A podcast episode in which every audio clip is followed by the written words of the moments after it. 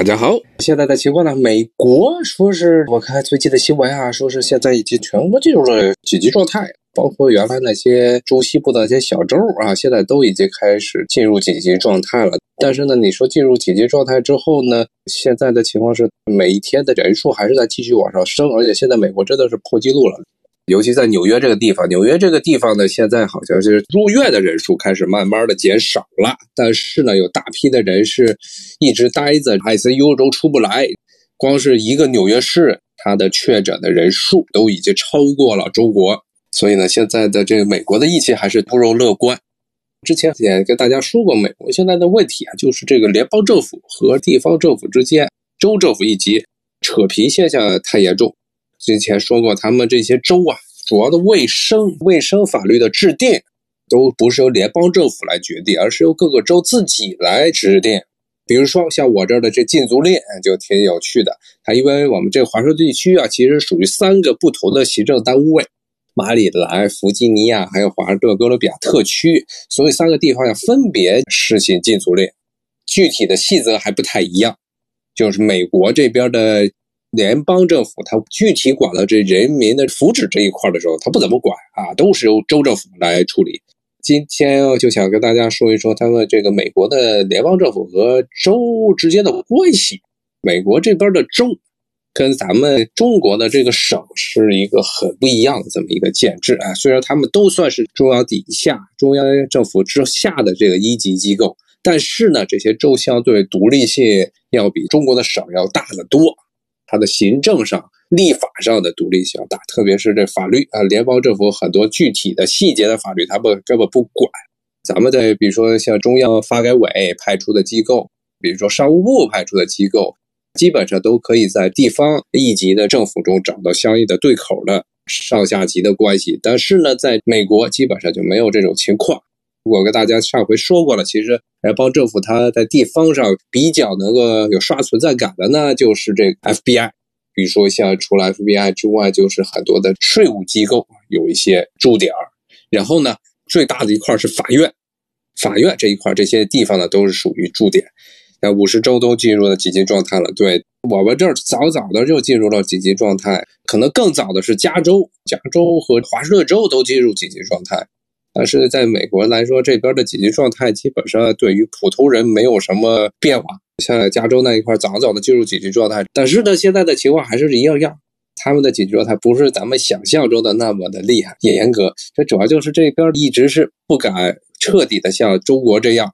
学习中国的这种办法。像当时武汉封城，根本没有真正的封城这么一回事儿。像包括纽约这个城市，到目前为止，实际上技术上来说，它也也不算是真正的封城，只不过是它旁边那几个州现在都视纽约州来的车如大敌，看见它就赶紧要去封锁。现在最大的问题在这儿呢，呼吸机，呼吸机，美国这边现在吃紧现象非常严重，而且呢。中国和美国在国家与国家一级之间是没有呼吸机的贸易往来的，所以呢，他们这些美国各个州政府都是八仙出海，各显神通啊，他们自己呢去找第三方的代理商，然后跑到中国这儿来订呼吸机的货单，然后给运回国去。大概上周的新闻吧，就是他们这马是在朱塞州，是州长动用了自己的私人关系。其俱乐部的老板用自己的俱乐部的专机，然后改造成了这个适航于国际航班的专机，飞到了中国，拉了一堆的防疫物资回来。这是因为他们这些，尤其是像马萨诸塞斯州啊，包括现在跟特朗普一直不和的纽约州啊，都是标准蓝州，他们都是民主党当政的地方，跟特朗普和共和党政府的关系非常差，他们一直在抱怨说联邦政府。说是要给物资，说给了物资，给半天都给不到，或者是给那些南方的那些南卡呀、北卡呀这一些红州、红色州的，他们支持共和党这边的这些州的物资是远远超过这些州应该他们的人口病情的所需。这就从那个角度也说明了这个联邦政府和州政府之间一直存在的很大的矛盾。但是呢，啊，虽然存在的很多矛盾，但是现在其实。你说这些州不满，说自己要独立，现在是非常困难的事情。最大的问题就是军权，还有司法的最高的权力，其实都是还是牢牢控制在中央政府手中。税收它的权利的联邦政府的权利是要大很多。我们知道中国一般税收都是分国税、地税，从九十年代开始搞了分税制之后，明确了中央和地方的税收关系。美国也是税收是分国税和地税，地方的税如果是正常情况下，按往年的情况，这个州至少就得开始忙着报税了。报个人所得税，个人所得税呢是得分一个联邦的个人所得税，还得分一个州的个人所得税。这其实就是类似中国的国税与地税之分。但是呢，咱们总觉得中国是一个大政府，中国中央政府是个大政府，说税收应该收的很多，说包括呢很多地方的政府呢是抱怨说这税收不够，说所以才有土地经济啊各种问题就出现了，为了这开源节流。那其实，在美国这边呢，你要看国税和地税的比例。其实，国税，美国的联邦政府它征到的税的这个比例，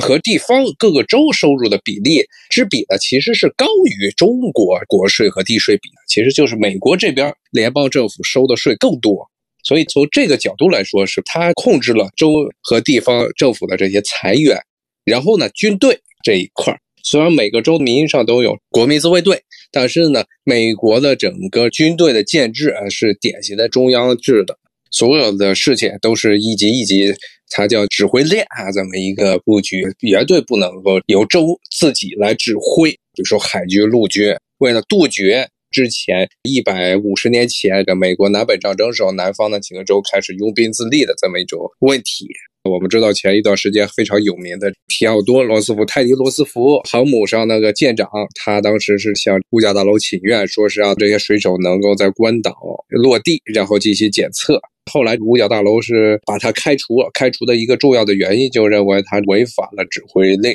等于说他这是越级上访啊！咱在美国的军队这是犯了大忌讳。那么美国这些州的规划，美国我们知道有五十个州，但是呢？华盛顿区的最核心的城市华盛顿市、哥伦比亚特区、华盛顿这一块它不属于州。从联邦的角度来说呢，包括美国国会，那包括国会老爷的眼中呢，华盛顿它的政治地位是跟波特里克是一个样的啊，因为它不属于州。不是州的话，一个很大的问题就是华盛顿自己派不了，在国会中没有代表，国会中没有代表。每年的政府预算是国会来做，一堆杂七杂八、乱七八糟的各种法律也是国会来干。但是呢，无论是哥伦比亚特区、华盛顿市还是波多黎各，他们对于美国来说，他们在国会都不能够投票，在这些法律问题上进行表决。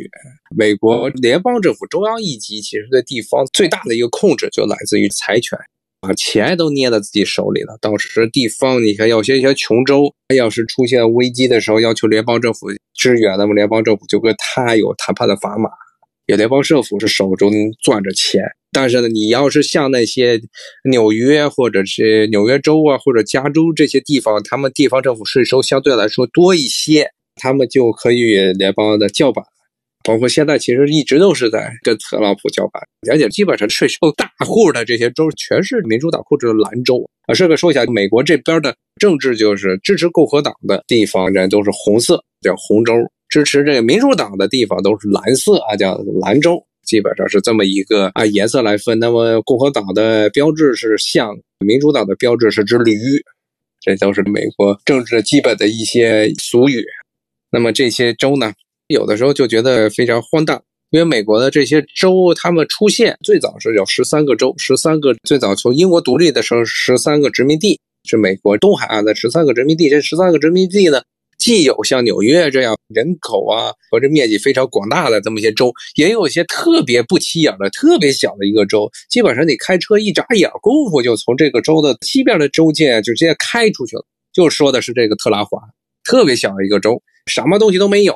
它唯一搞的东西呢，就是免税、消费税。那当地你要在那买东西，可以是免消费税的。那美国这边的买东西特别坑人，就是你看见商标上的价钱，不是你最后实际支付的价钱，因为最后结账的时候，他还要加一个消费税。一加上消费税，有的地方百分之十啊，咵，这一下就涨出不少钱来。但是呢，现在特朗普那边就是你要去商店里买东西，包括餐馆都吃饭，点了菜多少钱，结单的时候也就多少钱。但是那个州就是因为太穷，又特别小。但是这么一个很小的州，它在国会中就有两个代表，在参议院有两个代表，然后在众议院啊，人头可能有几个代表，就非常的不公平。你说这，所以 D.C 这边的人就一直在说，我们凭什么要变成了二等公民？但是他为什么会出现这种原因？就是因为当时英国人弄这些殖民地的，都说都是裙带关系。英国人搞这些殖民地的都是，比如说像什么马里兰的最大城市，我之前也跟大家说过，现在比较糟糕的巴尔的摩。巴尔的摩这个男爵，巴尔的摩男爵同志呢，向当时英国女王贿赂了一笔钱，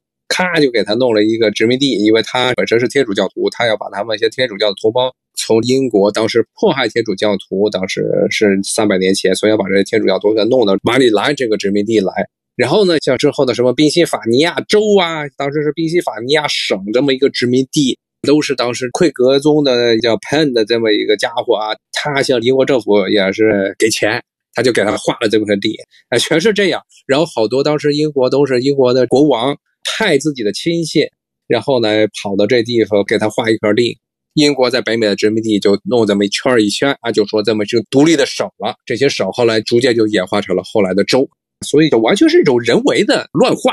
划出来的，没有任何的历史根据。领导想给你这块地，他就给你这块地；领导想给你这块地多大，他都给你这地多大。比如说弗吉尼亚这个州，当时就是叫 Royal Charter，他们就是从英国政府这儿弄了这么一个 Charter，说你这就这这就是北纬，我看三十几度以下都是你们的地儿。结果后来又有别的商人去贿赂英国政府，所以就又给他们划了一堆地。所以美国东部的这几个十三个州，它大大小小分的是特别乱。就是因为完全是英国当时政府和英国的殖民当局，当时为了照顾各家各个贵族啊、国王的亲戚朋友啊、发小啊，有的时候他们那些发小直接像查理二世经常派自己的发小过来当这个总督啊，都是因为这些乱七八糟的原因弄出来的这些州，最后就规定下来，就变成了一个个独立的州，相当于中国的省。中国的省基本上都是按照历史的严格，而且是中央按照人口还有地形多方面考虑来划分的。但是当时英国划这些殖民地的时候是非常随意的一件事情，所以才后来造成了 D.C. 悲惨的城市，它的地位甚至不如那些小不拉几，哎，然后一开车就噌就过去的那些州的政治地位高。他说：“海外领地的疫情严重吗？估计现在可能最大的问题就是关岛那边。看看波多黎各，现在目前看着情况还可以。波多黎各是美国其实现在海外领地中人数最多的一个海外领地。它是位于其实是在海地那个大岛旁边的那么一个很小的岛屿。当时是美国和西班牙一百年前打殖民战争的时候，西班牙打败了，所以美国把西班牙的这块殖民地给抢回来。”波多黎各呢，它其实在美国国会中呢，只有那一个不能投票的人。但是我们知道，波多黎各这个地方是前一段时间刚刚破产了，这个地方一直是政府入不敷出，包括了公共基础设施都是非常糟糕，而且这个特朗普还经常去嘲笑波多黎各的政府政治，所以我们也很难说他对于这次这个新冠肺炎的检测，他能做到什么样的力度，我们也就不得而知了。而且波多黎各呢，它是一个西语地区，西班牙语是这地方的官方的主要语言。那么美国在海外里就另外一个可能很重要的，也是咱们中国人都知道的，就是关岛。关岛其实是一个基本上半军事化的一个地方，当然也有些这个游客了。但是这关岛我看现在他们的确诊呢是一百三十三人，死亡五人，这应该是不包括那些美国军方的船员，好像是泰迪罗斯福船上的那些已经确诊的海军的水手的人数就非常多了。它这应该是只是关岛本地的居民。关岛呢和它北边的北野马里亚纳联邦都是美国海外的领地，跟五十个州相比呢，他们都是地位更低，有自治权，但是呢，在联邦政府在中央政府中没有权利，还没有任何的投票权。而且呢，你如果是在关岛这个地方一直在那出生，还不能够投票选美国总统，所以说是地位非常低下。所以我记得好像之前经常有一些中国国内的骗你移民的地方，比如说在什么塞班呀，在关岛呢，说搞一个什么身份，然后就可以直接的移民到美国，这是不可能的，因为这些都属于美国的海外领地，美国的对自己的这些海外领地的待遇是非常不好的，说实话是真的是很不好，没有政治权利。如果你是在那里出生，在那里生活，在美国就不属于真正的美国公民了。美国只是把你当居民去看待，除非呢你是本来就是美国本土的公民，去了那儿，在那儿定居，那你还算是美国啊一等人。要是你只是在那地方出生，或者在那地方拿到了居民权，并不等于你成为了美国人。比如说关岛，比如说波多黎各地方，就算是华盛顿 D.C. 这片到现在为止，D.C. 这边是八十多万人，但是它的 GDP 的总额呢，实际上是比很多的美国东北部的一些小州，比如说什么 Delaware 啊、特拉华州啊，比如说什么罗德岛州啊，比如说 Vermont、Vermont 和 New Hampshire，这都是当时的桑德斯，现在已经败选的桑德斯他们的原来的最大的票仓。这些地方呢，这些州的总的 GDP 还没有 DC 这一个城市高，而且这州对联邦贡献的国税收入也没有 DC 高，所以 DC 一直都在请愿，就华盛顿、哥伦比亚特区一直在请愿，说是要求。我们这个国会中必须得有代表，必须得有有投票权的代表，不能所有的法律，国会这边法律制定都直接绕开 DC，不关心 DC 这边的民众的福祉。但是呢，国会的是上议院，基本上都是被琼州的这些资深的参议员，一群老头儿，七八十岁、八九十岁的老头儿给控制，他们是绝对不会把自己的手里的权力是让渡给哪怕一个席位让给 DC。所以每一次 D.C. 的要求在国会中拥有投票权的代表，都是被国会的人给否了，而且他们就直接说了：“说你们 D.C. 就跟波多黎各一样啊，你们就知足吧，你们投票选总统就已经很不错了。你看别的那些海外领地，连选总统都选不了。所以 D.C. 这边想在国会中有国会代表，是受几乎所有州的这反对，这是一个非常。”悲惨的事情，那这就是美国现在这个政治的一个可以说是个僵局。就现在的他们之前制定的很多的这些法律，其实是有很强的这么一个歧视性，就是州下面是联邦直属领地啊，联邦直属领地下面是联邦的海外领地，这实际上是这么有一个等级的。所以你真的是在关岛地区的人，他不认为你是美国人。我看今天的时间也差不多了，今天就先讲到这儿。如果下回有机会的话，我们再结合这个疫情来跟大家讲一讲美国中央和地方，特别是地方各个地区，他对于这个疫情可能态度有什么不一样啊？今天来不及给大家讲，好，希望明天的情况能好一些。反正我这两天又都是待在家里，不敢出门啊，也希望大家呢也是保持出门戴口罩，回来赶紧勤洗手。好，谢谢大家。